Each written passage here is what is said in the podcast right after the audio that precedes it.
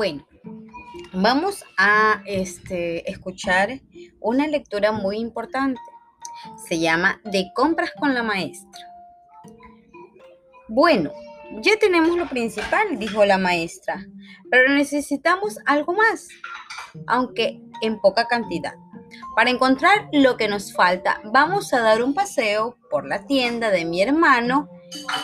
El pobre anda algo preocupado porque los supermercados le están quitando mucha clientela. Como él dice, vamos a comprar gofio al supermercado y sales con un carro que tiene de todo menos gofio.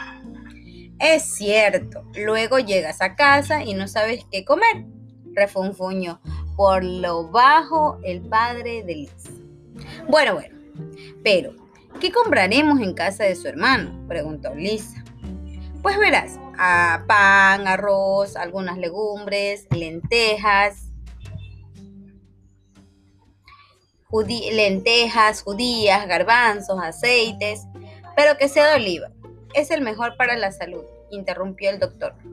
Como decía, Siguió hablando la profesora. Compraremos aceite, leche, queso, yogures y otras leches fermentadas que por tener bacilio vivos aumentan nuestras defensas y se dirigen, digieren mejor.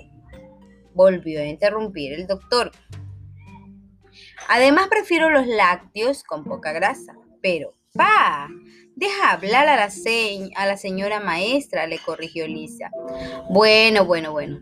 Vayamos terminando. Vamos a llevarnos unos huevos, una pechuga de pollo, un bistecito, pues yo prefiero el pescado porque tiene ácidos grasos, omega 3 y es muy bueno para el corazón.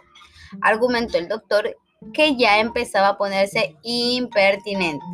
Da igual, papi, pero podemos llevar también algún dulcecito, un bollo o un refresco.